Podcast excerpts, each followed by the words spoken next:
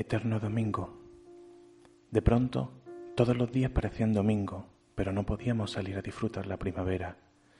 Ella llegaba a nuestras ventanas disfrazada de pájaro y su vuelo en total libertad nos provocaba profunda envidia, haciéndonos soñar que nos brotaban alas en la espalda, que podíamos cruzar la calle y abrazar a quienes ahora sentíamos lejos, maldiciendo todas esas veces que no valoramos lo suficiente tenerlos cerca.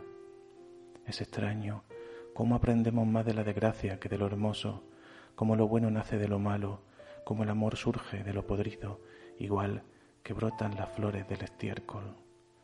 La sabiduría mayor siempre fue lograr sacar algo positivo, incluso de lo más desgraciado, incluso aunque no se tenga el juicio necesario para entender lo que sucede. Es la sutil diferencia que separa al superviviente del que perece, y en ese instante no nos quedaba otra que creer que así sería. De esa forma resurgimos de la ceniza y reemprendimos el vuelo, un vuelo más alto aún. Supimos aprender del encierro, aprender de las causas, aprender a no perder el tiempo buscando culpables y enfocarnos en aprender del presente en vez de obsesionarnos con el pasado o el futuro. Porque jamás la vida significó vivir el pasado o el futuro, sino apreciar y vivir el ahora, el infravalorado pero invaluable presente, el regalo inmenso de estar presentes. De pronto comprendimos lo ausentes que habíamos estado en los momentos importantes, en lo que realmente era importante. Añoramos el calor de un abrazo, el verdadero significado de un beso, y quisimos abrazar y besar a todos los que nos importaban, pero no podíamos hacerlo porque estaban lejos. Quizá solo una calle los separaba, o unos pocos kilómetros, pero en realidad antes nos distanciaba más, mucho más. Quisimos abrazar y besar a muchos al darnos cuenta de las emociones que surgían dentro de nosotros, al hacer el silencio que nos permitía escuchar nuestra alma, antaño relegada a murmurar en voz baja. Pero muchos de los que amábamos ahora incluso ya se habían marchado a causa de la enfermedad. Enfermos estaban nuestros corazones y nos arrepentimos de todas las veces que no dijimos lo que sentíamos, de tener a alguien delante y no haberle dicho un te amo, me importas, te quiero potenciales signos de amor sincero que escondíamos bajo caparazones, bajo armaduras, bajo escafandras, como ahora nos escondíamos bajo mascarillas y plásticos. Nos tocábamos, pero no nos sentíamos verdaderamente porque nuestros dedos y nuestra alma se protegían con guantes, con el látex de creer que mostrar nuestro sentimiento era un error, como si contagiarse de sensibilidad fuese la peor de las enfermedades un diminuto ser puso en jaque la humanidad para hacerla más humana que nunca, para enseñarnos que nuestro poder más grande es aprender a crecer en la adversidad, para demostrarnos que solo viviendo en armonía con lo que nos rodea podemos sobrevivir, que pensar solo en nosotros no nos asegura la vida, sino que nos aboca a la muerte, al fracaso, a la autodestrucción. Y cuando todo parecía perdido, una tragedia nos hizo más humanos que nunca aunque al comienzo no comprendimos la trascendencia ni la verdadera causa o esencia del cambio. Nos creímos por encima de una naturaleza que siempre será más sabia que el más sabio de todos los humanos. Nos pensamos controlar un equilibrio en el que no somos más que minúsculos seres, más insignificantes que el propio virus que nos invadió. Fuimos conquistados cuando nos creíamos invulnerables, cuando pensábamos estar por encima, de pronto se nos puso por debajo, condenado a trabajo forzado, con el único propósito de obligarnos a madurar, a despertar, a crecer. Llegó la primavera y mientras millones de aves retornaban de sus migraciones, nosotros, millones también, éramos condenados a hallarnos contemplando las nubes tras una ventana, perdiendo la mirada tras los tejados de las casas, fijándonos por primera vez desde que éramos niños, en cómo la lluvia acariciaba los cristales, en cómo las primeras flores surgían incluso de la rendija y grieta entre el asfalto y las aceras que no podíamos pisar. Confinados en nuestras casas, comprendimos el valor de un hogar, el sentido que tiene la familia, esté formada por uno, dos o diez, sea la misma sangre la que corre por nuestras venas o no, vivamos bajo el mismo techo o no, compartamos el mismo planeta o no. No fue fácil para muchos, condenados a entenderse, a conocerse de verdad mirando detrás de velos empapados de miedo y rencores. igual que fue duro para quienes en esta cuarentena comprendieron que ellos mismos se habían condenado a decir que seguían amando cuando ese amor se extinguió o mutó hacia tiempo, mientras solo le unía un papel firmado o unos anillos, sin darse la oportunidad de volar libre, quizás por miedo a volver a amar. Entendimos que la verdadera soledad es querer y no poder, cuando antes nos quejábamos que significara que nadie acudía a nuestro rescate, pudiendo correr en vez de tanto pedir socorro. Valoramos de golpe cosas tan sencillas como dar un breve paseo a tirar la basura o sacar al perro, y de pronto todos queríamos ir a la montaña, respirar hondo caminando bajo un bosque o sentir los pies descalzos sobre la arena a la orilla del mar. Habíamos olvidado lo esencial, lo importante, lo que realmente nos alimentaba el alma. Solo cuando se nos privó de ello supimos valorarlo, añorarlo, entenderlo y a la vez entendernos, porque los humanos que somos siempre hemos querido alimentarnos de lo intangible, aunque renegásemos de ello tratando de convencernos de que lo importante era ganar más dinero o tener más seguidores y me gusta. Comprobamos cómo mientras pretendíamos escapar de nuestro encierro rumbo a la naturaleza, era la misma naturaleza la que se acercaba en nuestro auxilio. Los animales, aún cautelosos, comenzaron a visitarnos a nuestros fríos palacios de hormigón y asfalto, portando el mensaje claro y sincero de ese inmenso ser vivo que es el planeta que pisamos y que llevaba tiempo rogándonos que cambiásemos. De todos los males que podrían haber arrasado la tierra de nuevo, se nos bendijo con el más suave, doloroso, angustioso y terrible, pero sutil, comparado con otras epidemias demasiado pronto olvidadas, comparado con las guerras totales que de seguir así podríamos haber seguro provocado, o los cataclismos que podrían haber arrasado la humanidad como evidente consecuencia por tanta estupidez y egoísmo. Antes corríamos de un lado para otro, sonámbulos de una noche oscura que no apreciaban su libertad. De pronto el tiempo se detuvo, el tiempo pasó de ser la moneda más preciada a la más cotidiana. Vivíamos o sobrevivíamos angustiados con la mente siempre puesta en ese tiempo futuro y volátil que llamábamos vacaciones. De golpe no sabíamos qué hacer con tanto tiempo y nos sobrecogía contemplar cómo antes malgastábamos el poco que teníamos.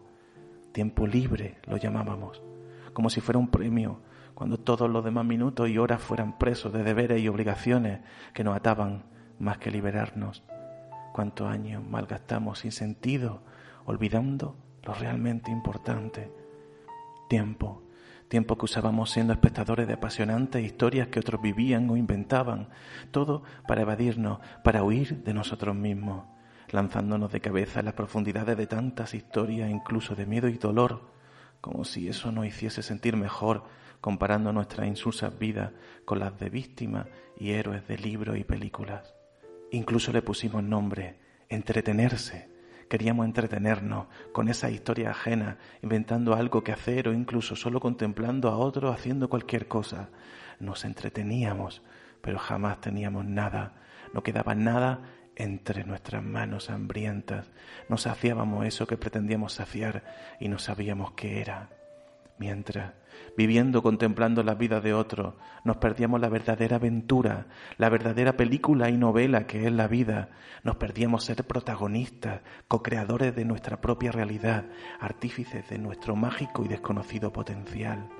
El cielo, ese cielo donde muchos miraron rogando ayuda y donde tanto destierran lo divino, se abrió ante nuestros ojos, haciendo despejo de nuestros propios actos Dimos tregua a ese cielo y desapareció la contaminación cuando la marabunta de nuestras oscuras maquinarias se detuvo, cuando dejamos de infestar el aire con los humos de nuestra codicia y nuestra ansia por dominar un planeta que olvidamos en nuestro hogar, irónicamente castigados por la naturaleza en nuestras propias casas, para que comprendamos cuál es nuestra verdadera casa.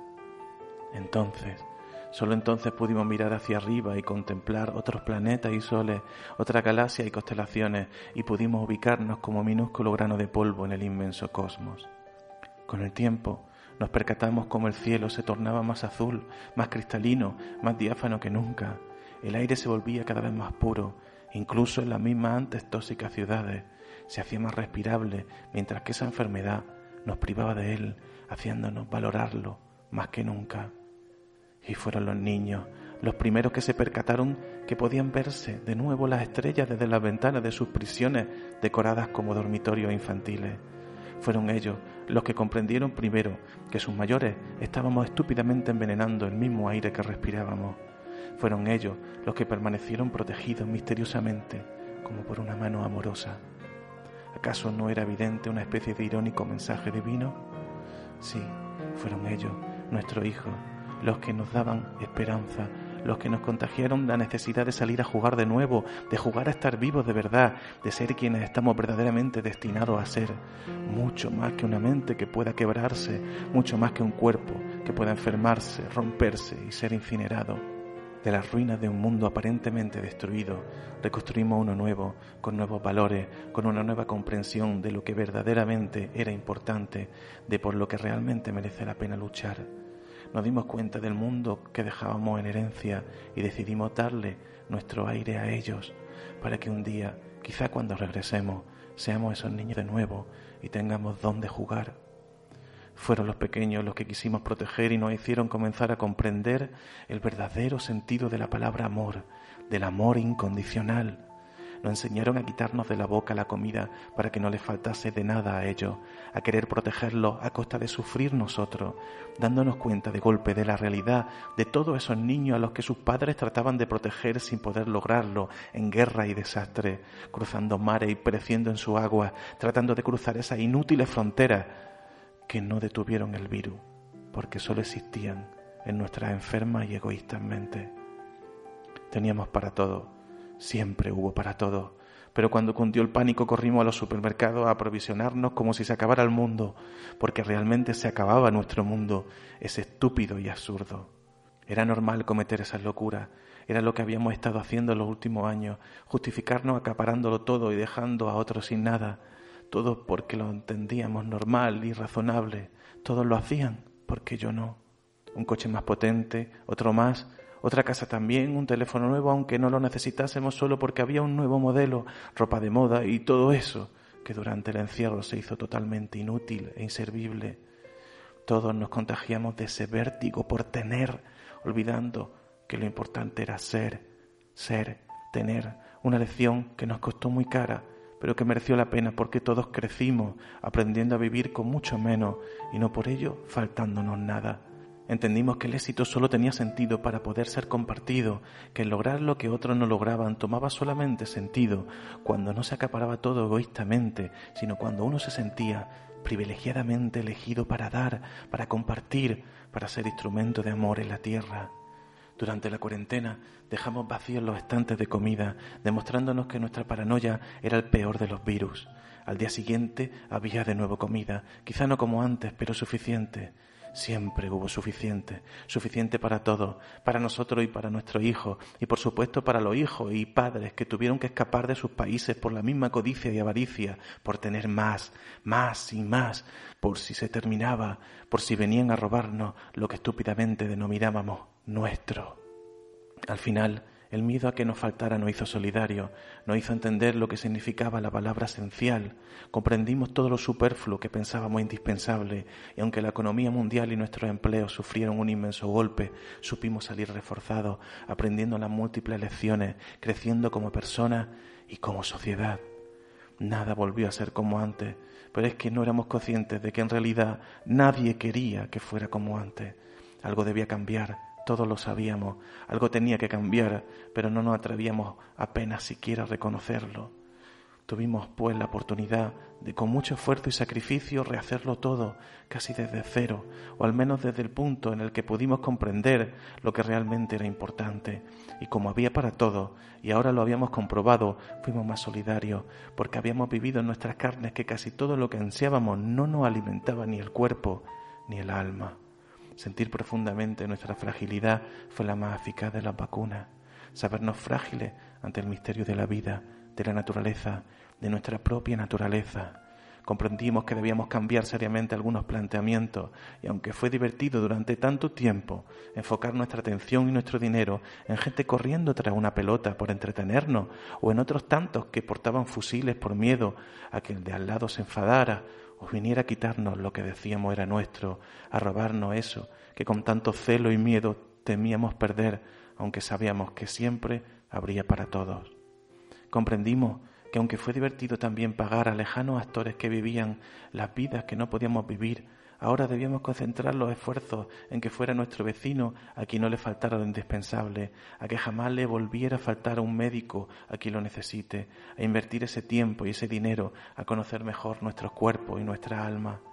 Y perdimos a muchos, personas amadas, mayores y jóvenes, famosos y desconocidos que se marcharon de nuestro lado pero que sabíamos de alguna manera que volveríamos a ver. Quizás por ello sentimos también la responsabilidad de aprender de todo eso para recibirles cuando regresaran en un mundo mejor. Llegó el año cero y la historia jamás olvidó lo que sucedió. Como un mar enfurecido el virus regresaba ola tras ola hasta que aprendimos a convivir con él y nunca se marcharía, como recordatorio de que somos vulnerables, frágiles, para que no olvidemos que tenemos nuestro lugar nuestro espacio, pero no podemos creernos los amos de nada ni de nadie. Fuimos castigados, pero llegamos a valorar la condena, a comprender nuestro pecado, a arrepentirnos de todos los errores que justificábamos de forma ingeniosa, a concluir que confundimos abuso con lo que estábamos convencidos eran nuestros derechos por estar vivos. Nos creímos los reyes de un mundo donde siempre fuimos súbditos, donde nos pensábamos los ingenieros y solo éramos un engranaje más, uno diminuto además, importante, pero diminuto. Nosotros, en la eterna búsqueda de la felicidad, pero sin percatarnos que habíamos perdido el norte, que malgastábamos el tiempo, horas, días y vida en lo que jamás nos dio ni nos daría nunca esa ansiada felicidad. Aprendimos a vivir con menos porque más nunca satisfizo a nadie Estábamos ciegos ante la evidencia de que lo esencial no podíamos comprarlo. El colapso económico nos hizo comprender, por fin, que ningún papel ni moneda fue jamás tan valioso como una persona, como una vida. Valoramos lo intangible y comenzamos a intercambiar lo único que realmente debíamos siempre haber intercambiado. Hay algo más contagioso que todos los virus y lo habíamos ignorado demasiado tiempo. Algo que se contagia en los besos y abrazos que durante ese tiempo tanto añoramos encerrado. El amor, sí, el verdadero amor y lo que verdaderamente significa. Amor por la vida y no miedo porque se acabe. Amor por lo que somos en vez de obsesionarnos por lo que nunca fuimos o ansiamos ser. Amor por los demás porque son parte de nosotros, porque jamás estuvimos separados por mucho que tratáramos de convencernos de lo contrario. Amor, amor y solo amor, por mucho que nos cueste reconocerlo, amor como el único antídoto que cure el veneno del miedo. Miedo a no saber quiénes somos, miedo a no saber nuestro lugar en el universo, miedo a reconocer que todos sabemos que somos mucho más que seres que estamos de paso y que un día desapareceremos como llegamos. Somos la vacuna y el virus, somos lo más grande y lo más pequeño, lo infinito y lo efímero, somos seres mágicos que aceptamos la responsabilidad de estar vivos, la maravillosa responsabilidad que significa encarnar en este hermoso planeta. Somos los guardianes de la vida y seguiremos vivos eternamente mientras sepamos comprender que tras todas las cadenas de ADN, tras los más minúsculos componentes del átomo, solo una fuerza nos une y nos compone, nos conforma y nos otorga el regalo de estar despiertos. Solo el amor es la energía que hay detrás de todo y de todos la esencia que nos hace divino y conforma la divinidad total que todo lo empapa. Somos partículas de Dios desperdigadas por el cosmos, ángeles capaces de reconocerse, trabajadores del amor, responsables de la vida, misioneros de la luz. Quizás en un futuro olvidemos todo esto, olvidemos lo que aprendimos, olvidemos los errores y los cometamos de nuevo. Aún así, será un viaje hermoso volvería a repetir una y otra vez la ocasión en que despertara, la vida en que reconociera tan maravillosa y mágica la vida, tan excelsa y perfecta la existencia, y como galaxias giraremos eternamente, chocando unos contra otros, rompiéndonos en mil pedazos y volviendo a unirnos, a encontrarnos.